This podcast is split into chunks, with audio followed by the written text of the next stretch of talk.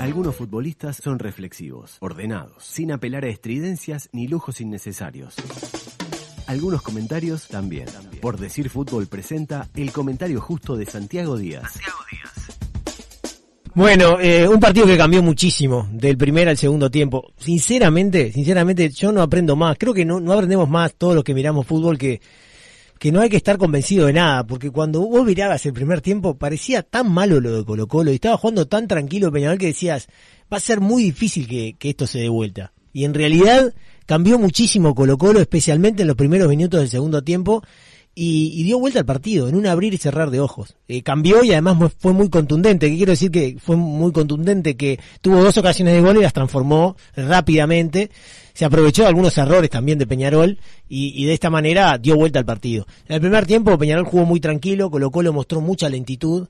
Eh, falta de ritmo, lejísimos de la presión, defensivamente muy lento, eh, nunca, nunca lo desafió realmente a Peñarol, que jugó muy tranquilo, y, y desde el punto de vista ofensivo, sin ningún tipo de sorpresa, con una lentitud pasmosa, eh, sin, sin rotación, sin ofrecer eh, posibilidad de pases, se hacía todo muy, muy fácil para Peñarol, realmente muy anunciado, y entonces Peñarol recuperaba y, y, gobernaba el partido, eh, con, con algunas corridas por parte de Pelistri, por algunas corridas también por parte de, Torres, con, con la movilidad eh, muy interesante de, de Álvarez, del Canario Álvarez, el que jugó como, como delantero de Peñarol jugando su segundo partido en primera división, muy interesante, eh, de las cosas positivas que quedan en el partido, el rendimiento de este chico que para mí no debió haber sido sustituido en el, en el segundo tiempo.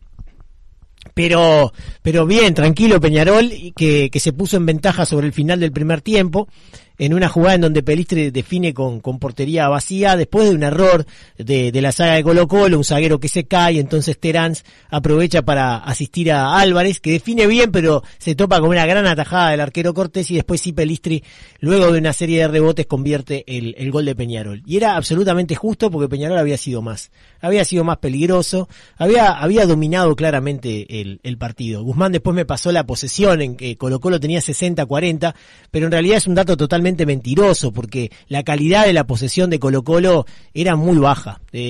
Cerca de, su área, tocando con el arquero, con, con, esa lentitud con la que manejaba las cosas, bueno, este, iba aumentando su, su, su, porcentaje de posesión, pero en realidad no tenía nada que ver con lo que había sido el desarrollo de, de del juego. Peñarol había tenido, además del gol, eh, tres o cuatro aproximaciones muy peligrosas y un cabezazo de Formiliano que había pasado muy cerquita del palo. Eh, además de dos tiros libres en el borde del área, o sea, Peñarol había sido claramente eh, superior ante un equipo de, de Colo Colo que se lo veía, la verdad, muy lejos del partido, muy lejos. Y, y de hecho, en el entretiempo eh, dijimos, va a tener que cambiar muchísimo, porque Peñarol está jugando muy tranquilo y si Colo Colo no cambia mucho, mucho, mucho, eh, no va a tener chances de volver al encuentro. Y en realidad cambió notablemente, notoriamente el equipo chileno. Fundamentalmente porque puso a Valencia, quien es su mejor jugador que por un problema con la justicia de, violencia eh, de género no, no, no está jugando. O sea, estaba en el plantel pero no, no, no, no fue titular. Pero en realidad es el mejor jugador del equipo, su goleador con cuatro goles en el torneo. Y entró y cambió totalmente la historia. El equipo estaba jugando con un 4-3-3, pasó a jugar un 4-2-3-1, con Valencia como motor de, del conjunto chileno. Eh, pidiendo la pelota, contagiando a sus compañeros, eh, yendo a buscar a la mitad de la cancha, metiendo pases filtrados, buscando a sus compañeros en zona intermedia, pidiéndola la pelota, indicándole a sus compañeros, dale allá, pasala acá, vení, dámela a mí, todo el tiempo, los contagió a todos, y Peñarol nunca lo encontró. Y ese fue el gran problema que tuvo Peñarol en esos primeros 20 minutos del segundo tiempo, que nunca se adaptó a la nueva realidad. Estaba tan acostumbrado a un Colo Colo tímido, tibio, eh, sin velocidad y sin sorpresa, que le costó mucho adaptarse a, a lo que le ofrecía Colo Colo en el segundo tiempo, que era mucho mejor y muy diferente. Y, y nunca lo encontró a, a, Valencia, que le empezó a generar dificultades. Y bueno, le hizo dos goles rápidamente. Eh, el primero de, de, de, Soazo, tras una jugada por izquierda, el centro de Mouche. Nadie, nadie, nadie eh, lo, lo, molesta a Mouche para levantar el centro. Y tampoco nadie lo, lo perturba al jugador Suazo, que ingresa con total comodidad para abrir su pie y definir ante la, la presencia de, de, Dawson, que fue ajusticiado, porque nadie lo ayudó, nadie. Eh, tuvo todo el tiempo para elegir el lugar, para pegarle fuerte y colocado, y, colocar el empate. Y después siguió jugando mejor Colo Colo, con Valencia como estandarte, yendo, viniendo, corriendo, buscando, y, con un Peñarol que no lo encontraba. Gargano y, Trindade, los dos volantes centrales de Peñarol, eh, tuvieron muchas dificultades. A veces se les iba hacia adelante, a veces hacia atrás, le encontraba siempre eh, el pase a, zona intermedia, para Paredes muchas veces que hizo un partidazo con 40 años, eh, en el segundo tiempo sobre todo. En el primero mostró algunos detalles, pero en el segundo hizo, hizo un partidazo, la verdad. Claro, tuvo a, Valencia, se asoció con él, y, también la entrada de Valencia lo, lo, realzó a, Paredes, al igual que a los dos extremos, Volado y Mouche. Y justamente a Volado, que en esa jugada cambió de punta, él generalmente jugó por derecha, en esta jugada que les voy a contar estaba en la izquierda, le hacen el penal. Una falta totalmente este, imprudente de, de Gargano que llega tarde, se tira, eh, cuando no hay necesidad en el área, cuando te tirás es cuando no tenés otra, otra opción o cuando estás absolutamente seguro que llegas primero, llegó tardísimo, Mouche ya había tirado el centro y Gargano se lo lleva puesto, el árbitro cobra penal y Paredes lo tira muy bien para poner el 2 a 1. Listo, iban 15 minutos y se había dado vuelta el partido, en un abrir y cerrar de ojos, y con un Colo Colo que cambió muchísimo y con un Peñarol que no supo adaptarse y que no lo pudo controlar. Después, sobre los 20 minutos, recién ahí Peñarol empezó a reaccionar y empezó otra vez a tomar el control del partido. Tuvo algunas ocasiones, un remate de Terán, un cabezazo de, del pibe Álvarez, que reitero, jugó muy bien, y alguna cosa más, ¿no? Hubo un, un, centro también eh, peligroso de, de Piquerés, eh, y un remate de Pelistri muy bueno que atajó el arquero, creo que esta fue la más clara de todas, una gran atajada del arquero, la pelota igualmente fue a zona central del arco, pero, pero un, disparo fuerte, difícil, que atajó el arquero. Esas son las tres jugadas que tuvo Peñarol, que en realidad eh, del minuto 20 del segundo tiempo al 35 dominó, lo apretó y lo complicó a, a Colo Colo. No creo que los cambios que hizo Mario lo hayan favorecido a Peñarol porque eh, sacó a Álvarez que estaba jugando bien y que estaba haciendo una amenaza y que tiene gran movilidad y que es peligroso, va, pica, corre, mete y puso a Chisco, que no influyó demasiado. Además sacó a Torres y, colocó a Bravo eh, y sacó a Terán también. Eh, me parece que, que, a Terán yo no voy a decir no lo podés sacar porque es un atrevimiento y el técnico está para algo y es el que más sabe y el que más información tiene, pero a mí me da la sensación que Terán es el que te puede hacer un gol. ¿no? Es, es, de los jugadores de Peñarol que tiene más capacidad, que tiene mejor relación con el arco, por lo menos en este momento. Y vos lo que precisabas era un gol, una pelota que te quedara ahí en el borde del área y que, que pudiera eh, ser convertida en gol por cualquier jugador de Peñarol, obviamente, no importa cuál, pero Terán me parece que es el que tiene mayores posibilidades.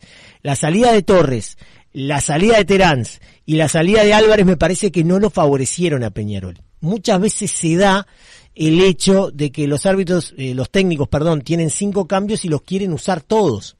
Y a veces no es necesario usarlos todos. Vos tenés esa herramienta, pero no siempre tenés necesidad de hacerlo, no siempre tenés la obligación de hacerlo. Y me parece que hoy los cambios no, no lo terminaron beneficiando a Peñarol y en los últimos cinco minutos más los descuentos me parece que Colo Colo lo manejó el partido, se alejó un poquito de su arco, logró, digamos, este, defenderse eh, ocasionando faltas, eh, tiros libres, eh, corners, laterales lejos de su arco y de esa manera se fue consumiendo el tiempo. Una derrota dura para Peñarol. A Peñarol le cuesta mucho la Copa Libertadores. Desde el 2011 para acá, en el 2011 que salió subcampeón. Y después para acá no ha logrado nunca pasar la primera fase. Todavía está en condiciones de hacerlo, no quiere decir que en esta ocasión no lo haga tampoco, pero yo creo que marca una tendencia, le cuesta enormemente este, este torneo. Y hoy la verdad que es una derrota dura, todavía falta mucho, quedan tres partidos, tiene la chance, tiene que jugar partidos de local, pero el grupo está muy parejo, Wilstermann es un equipo duro y aparte tiene que jugar Peñarol en la altura, tiene que recibir a Paranaense, o sea, es, difícil, la situación es, es complicada.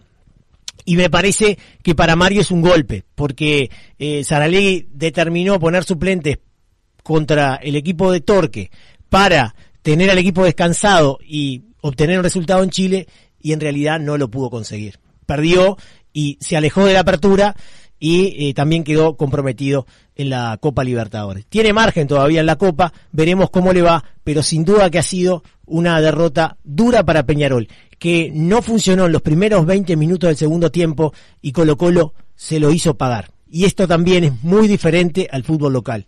En el fútbol internacional, vos te equivocás, te distraes, te desconcentrás, aunque sea 20 minutos, y lo terminás pagando caro, como le pasó hoy a Peñarol.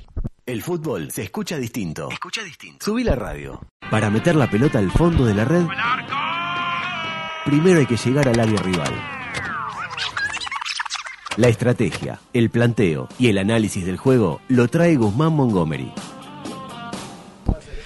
Bueno, cerramos con, Sí. con las bobadas entonces. No, no, por favor, eso es lo que dice adulto, pero yo no, no, no estoy con adulto en esto. Valencia le cambió la cara al equipo, es el jugador que más remata en la liga chilena para el equipo de Colo Colo, eh, dos remates y medio por partido con 40% de efectividad, a su vez es el encargado de patear los penales cuando no está paredes. Pero había errado dos. Había errado ¿Cómo dos. hace para tirar dos tiros y medio? Tipo, los dos primeros los tira y después que, que amaga. Se Ah, es un se hace un promedio, es un promedio, mala mía. Por favor. A la vez es el jugador que hace más pases en profundidad en el equipo y el que más se desmarca. Eso para cerrar lo de Valencia. Y lo mostró en el partido. lo mostró, le cambió la cara al equipo en el segundo tiempo.